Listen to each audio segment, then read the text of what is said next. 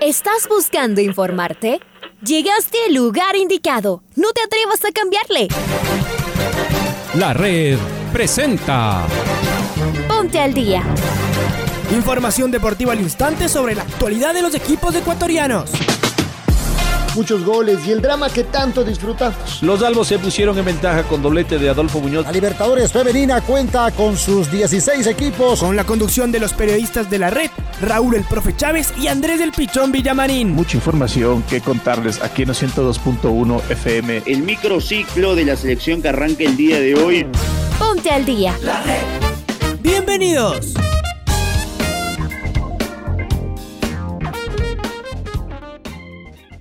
Amigas, hola, hola, ¿qué tal? ¿Cómo les va? ¿Cómo están? Abrazo grande, cordial y afectuoso saludo. Miércoles 4 de agosto del presente 2021. Arrancamos, comenzamos, iniciamos este servicio informativo en el micrófono de la red. Les saluda Andrés Vitamarín Espinel, como todos los días, en compañía de Raúl Chávez, eh, a quien eh, le vamos a dar el paso, y también con la coordinación en Control Master del señor Leonardo Durán. Bienvenidos y bienvenidas. Ah, arrancamos esta programación eh, en la antesala a la primera luz de la red. Hola, Raulito, ¿cómo te va? ¿Qué tal, Andrés? ¿Qué tal, Andrés, amigos, amigos de los 102.1 FM de la red? Les mandamos un fuerte abrazo, un excelente, un excelente martes 4 de agosto. Liga Deportiva Universitaria presentó a Santiago Escoto. Prepara su partido ante Liga Deportiva Universitaria. Cristian Novoa tiró munición gruesa en la selección ecuatoriana de fútbol. Mandarevalo ocupó el puesto 11 en la modalidad 10 kilómetros de aguas abiertas de los Juegos Olímpicos en Tokio 2020. La FIFA lanza una campaña por la salud mental de los futbolistas.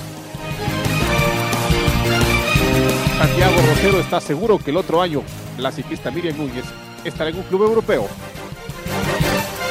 Jonathan eh, Narváez inició su participación en la Vuelta a Burgos 2021. Luis Escola se retiró de la selección argentina de baloncesto. Es momento de escuchar a Alfonso Lazo Ayala con el editorial del día.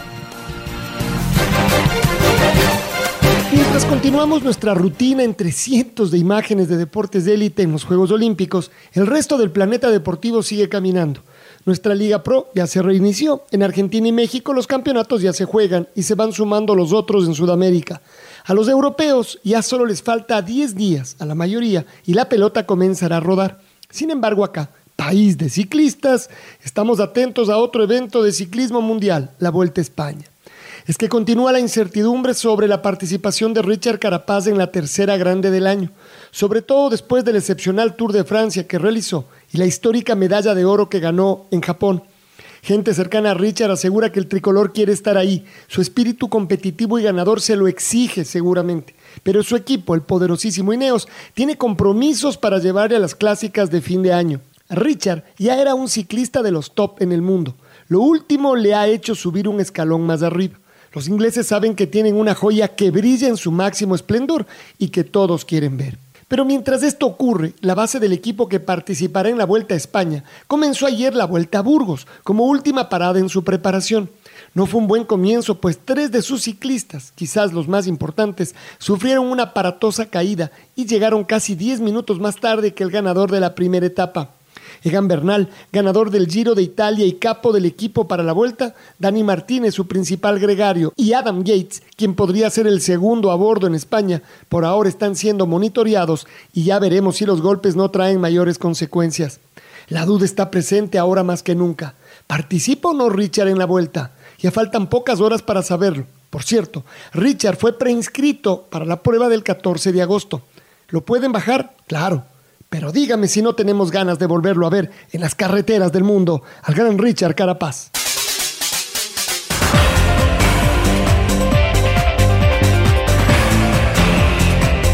Es momento de escuchar a Santiago Escoto, el nuevo futbolista de Liga Deportiva Universitaria que fue presentado en eh, la jornada de ayer y que espera poder triunfar en Liga Deportiva Universitaria. Acá lo escuchamos de Escoto. Bueno, buen día, muchas gracias y, bueno, lo, primero lo de el tema lo de voy a hablar de lo de, lo de Pablo, no, no he hablado mucho con él. Eh, sobre el tema de las posiciones y eso, pero, pero bueno, eso, eso se va a ir dando por el tema de, del trabajo, de, lo que necesite él. Eh, yo estoy a disposición de lo, de lo que él me pida. Y por la otra parte, bueno, tengo a mi repre que, que confío mucho en él y fue el que, el que manejó todo eso. No, no era la única oferta, pero, pero bueno, eh, de mi parte decidí desde el día uno venir a, venir a Liga y, poder trabajar nuevamente con Pablo y venir a un club como Liga que, que es muy grande, ¿verdad? bueno, la verdad que la expectativa es alta, yo estoy, estoy muy ilusionado, sé lo que, lo que representa estar acá, representar esta camiseta. La verdad que, que en el tema de, de las posiciones, al sentirme cómodo, es, donde, donde el técnico necesite que yo esté y, tratar de dar lo mejor siempre para acá, para ayudar al equipo. Y bueno, los objetivos son más o menos lo que estuve hablando un poco con Pablo, de, de pelear todos los torneos que juguemos, porque sabemos que, que somos capaces y tenemos un plantel apto como para hacerlo y bueno, tratar de, en la Copa Sudamericana llegar, llegar a la final y poder hacerle gastar en otra vitrina para, que, para ponerla ahí.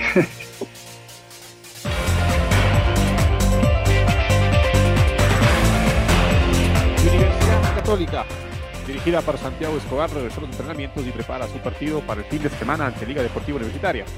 La plantilla jugará su primer partido de local en esta segunda fase. Maite Montalvo nos cuenta los detalles.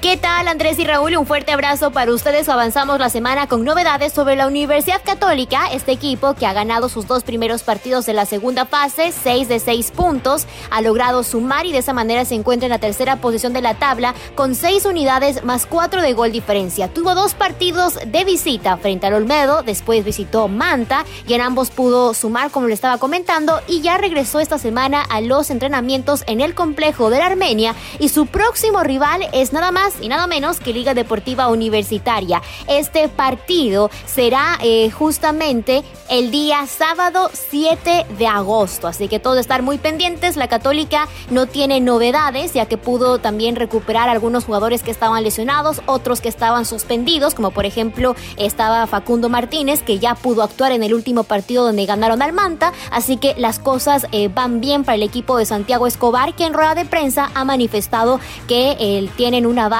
muy fuerte para poder avanzar en lo que resta de esa temporada y por qué no pelear en la parte alta de la tabla de posiciones y también lo que serán los torneos internacionales, ya sea clasificar a una Libertadores o a una Copa Sudamericana. Así que los entrenamientos continúan y vamos a seguir informando ya que este es uno de los partidos más atractivos que tendremos el fin de semana por la Liga Pro Betcris. Regreso con ustedes compañeros con mucha más información. La nadadora ecuatoriana Samantha Arevalo ocupó el puesto 11 en la modalidad 10 kilómetros aguas abiertas de los Juegos Olímpicos Tokio 2020 más uno. La tricolor hizo una carrera muy inteligente pese a las complicadas condiciones del agua, pero no pudo mejorar su actuación de los Juegos de Olímpicos de Río 2016. Vamos con eh, Marco Fuentes que está del otro lado y nos amplía la información de Samantha Arevalo. Hola Marquito, ¿cómo estás? ¿Qué tal Andrés, eh, Raúl, amigos, amigas? Un saludo a todos ustedes a través eh, de la red. En efecto, la prueba de aguas abiertas en los Juegos Olímpicos para la rama femenina concluyó con victoria de la brasileña Ana Marcela Cuña con un registro de 1 hora 59 minutos 30 segundos 8 décimas. En este evento la ecuatoriana Samantha Arevalo tomó la partida con el dorsal número 22 y arribó a la meta en eh, el puesto número 11 con un registro de 2 horas 1 minuto 30 segundos 6 centésimas. En el trayecto de la prueba hubo mucha alternabilidad Finalmente el eh, podio fue completado por la neerlandesa Van Rovendal con una hora 59 minutos 31 segundos 7 décimas y tercera fue la australiana Lee quien eh, marcó un registro total de tiempo de una hora 59 minutos 32 segundos 5 décimas. Para la ecuatoriana, esta actuación eh, en los Juegos Olímpicos de Tokio no pudo mejorar lo hecho en Río de Janeiro en 2016, evento en el cual ocupó el noveno lugar. Esta jornada también, a partir de las 16 horas con 30, en este día miércoles, tendrá la participación de Aguas Abiertas en la rama masculina, con presencia ecuatoriana en la persona de David Farinango, el joven eh, nadador tricolor, que nos estará representando en el parque de Odaiba. Esto es lo que les podemos informar a esta hora, amigos y amigas, que tengan una excelente jornada.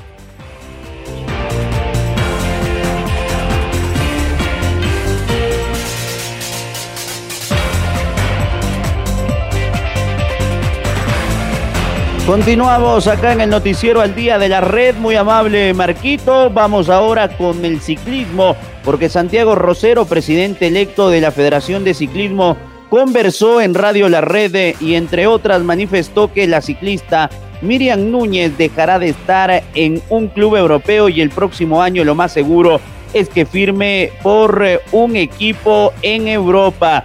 Vamos a escucharlo a Santiago Rosero. No, yo creo que el próximo año la veremos corriendo directamente en la categoría eh, más alta en, el calendario que tienen las mujeres y yo creo que integrará un equipo Pro Team. Eh, no se manejan las mismas categorías, no, no se maneja el World Tour, el Pro Team y, el Continental. En, damas se maneja el World Tour y el Continental y abajo los equipos amateur. Eh, hoy por hoy está en un equipo amateur de Colombia, sin embargo yo creo que para el próximo año 99% estoy seguro de que ella va a estar en un equipo continental o en, un equipo World Tour.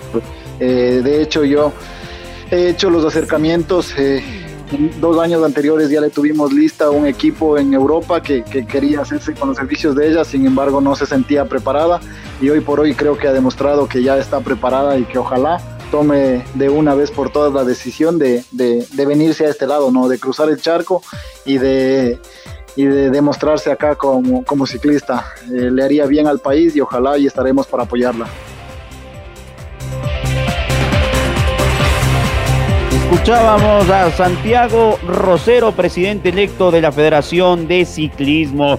Vamos con esta noticia que nos ha parecido muy interesante. La FIFA anunció la campaña Reach Out, creada en colaboración con la Organización Mundial de la Salud y la Asociación del Sudeste Asiático para sensibilizar sobre los síntomas de los problemas de salud mental y animar a las personas a buscar ayuda cuando la necesitan y actúan cada día para mejorar la salud mental, según expone el organismo en un comunicado. La salud mental de los deportistas es uno de los temas más preocupantes actualmente en el mundo del deporte, más aún después de la retirada de la estadounidense Simone Biles, tetracampeona olímpica y cinco veces campeona del mundo, que expuso públicamente sus problemas psicológicos. Con este proyecto, en el que también participaron futbolistas en activo y retirados, la FIFA trata de incrementar la sensibilización sobre la salud mental. En la campaña participaron con sus testimonios de Aline, Vero Boquete, Cafú, Laura George, Luis García, Shabani Nonda, Patricia Pánico, Farah Williams y Walter Senga, entre otros. Habrá que decir que esta campaña será impulsada a nivel del mundo.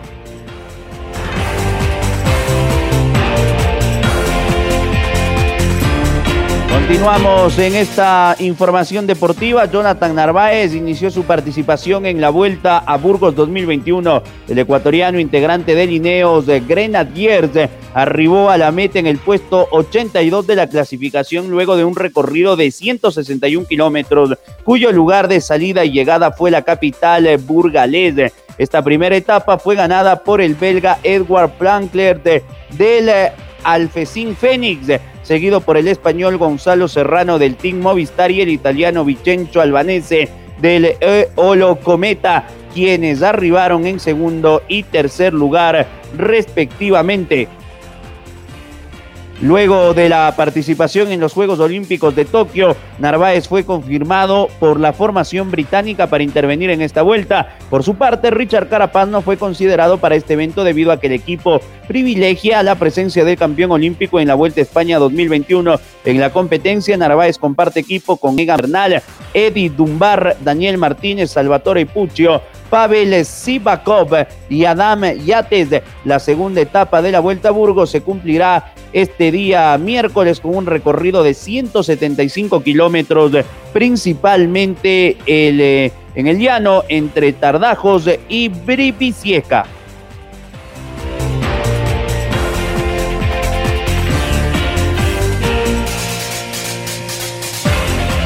La selección argentina de básquet se despidió de los Juegos Olímpicos tras caer en los cuartos de final frente a Australia. Tras la eliminación, Luis Escola le puso fin a su andar con la albiceleste. Escuchemos las palabras que eh, le dio eh, el eh, fútbol, el basquetbolista argentino en su despedida. Acá escuchamos a Escola. El legado que deja Luis es increíble, porque todos, todos en algún momento nos pusimos atrás de él, todos. Incluido yo, que era su entrenador, todo el, nivel de liderazgo, el ejemplo de vida, no solo de Vasco, el ejemplo de, constancia, de ética, de trabajo, de, lucidez, de, de, respeto, de honrar lo que, lo que hace, porque yo con Luis aprendí que, que ganar es, chiquito, digamos, que ganar un partido, salir campeón, no es lo más importante. Que lo más importante es honrar cada segundo lo que vos haces en la vida, sea lo que sea.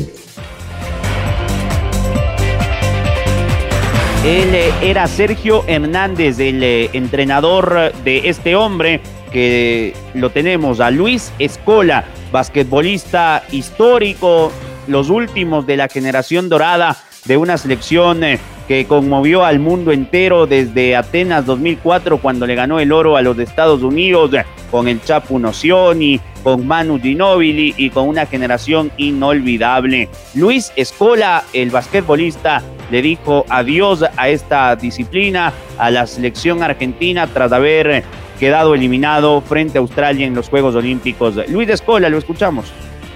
Me, agarró con la, guardia baja, la verdad que no me lo esperaba, pensé que iba a terminar el partido jugando y, y nada, pasó eso, uno por ahí espera, no sé, eh, que tus compañeros, que, tus entrenadores te, reconozcan, pero en un momento levanté la cabeza y vi, había toda la gente, los rivales, periodistas, la, poca gente que había en la cancha y me golpeó un poco, me, golpeó un poco. Lo agradezco mucho de corazón. La verdad que fue un regalo que, me llevo para siempre, ¿no? que no, no, voy a olvidar nunca. Le agradezco mucho a todos los jugadores de Australia, a toda la gente que estaba hoy en la cancha, había gente de varios equipos y, es un regalo, que al final del día el respeto de tus compañeros y de tus pares eh, es, un poco el, premio final, ¿no? El, ultimate price, lo, máximo que uno puede conseguir.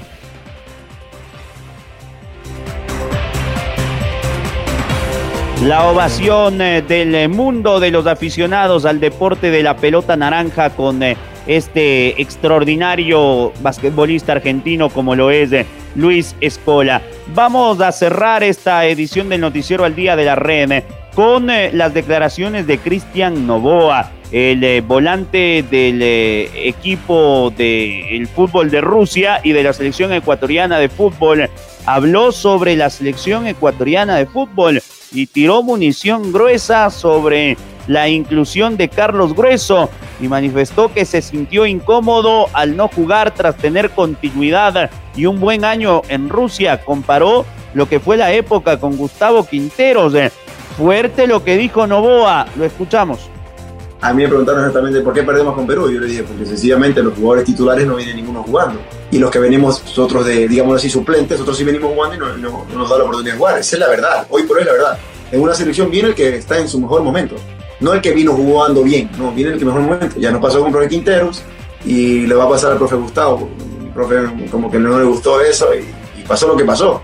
Yo en marzo, cuando jugué contra Bolivia, que ganamos 3 a 2, yo calculaba, decía, a ver, viene Perú, viene Brasil, Colombia. Yo con Venezuela debería ser titular. No viene jugando, vamos acá, este, no, este partido no nos va a dar resultado porque seguro va a jugar con su mismo equipo. Porque yo siendo entrenador hubiese hecho el mismo error de que con este equipo yo logré 9 puntos de 12 y lo voy a poner y lo voy a mantener.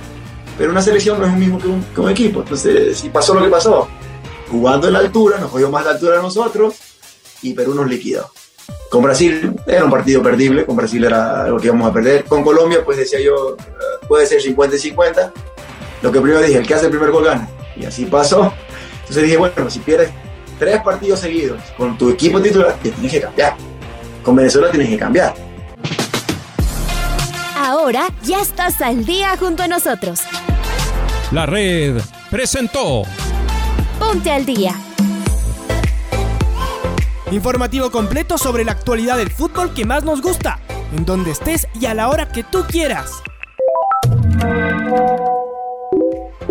Quédate conectado con nosotros en las redes de la red. Síguenos como arroba la red Ecuador y no te pierdas los detalles del deporte minuto a minuto. Escúchanos en vivo en TuneIn y en los 102.1 FM en Quito. ¡Te esperamos!